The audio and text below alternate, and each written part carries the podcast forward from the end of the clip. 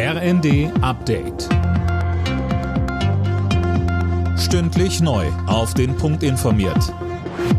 Ich bin Finn Riebesell. Guten Tag. Wirtschaftsminister Habeck plant ab September mehrere Verbote, um Energie zu sparen. Unter anderem dürfen Ladenbesitzer ihre Türen nicht offen lassen und nachts ihre Schaufenster beleuchten. Private Schwimmbecken sollen nicht mehr mit Gas oder Strom beheizt werden dürfen.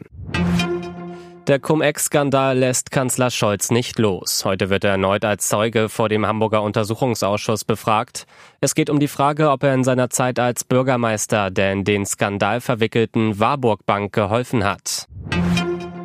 Finanzminister Lindner will die Menschen in Deutschland weiter entlasten. In der Rheinischen Post hält er einen Umfang von mehreren Milliarden Euro für möglich. Mehr von Tim Britztrup. Der FDP-Politiker nennt seine drei Prioritäten. Erstens gehe es um Bedürftige, zweitens um die arbeitende Mitte und drittens um die energieintensive Wirtschaft. Für letztere brauche es gezielte Wirtschaftshilfen. Die Mitte will er mit seinem geplanten Abbau der kalten Steuerprogression entlasten, Bedürftige mit Bürger- und Wohngeld.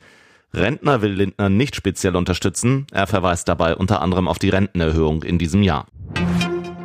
Cannabiskonsum und Autofahren ein Thema, das immer wieder für Debatten sorgt. Der Deutsche Verkehrsgerichtstag in Goslar hat jetzt empfohlen, den THC-Grenzwert im Straßenverkehr zu erhöhen.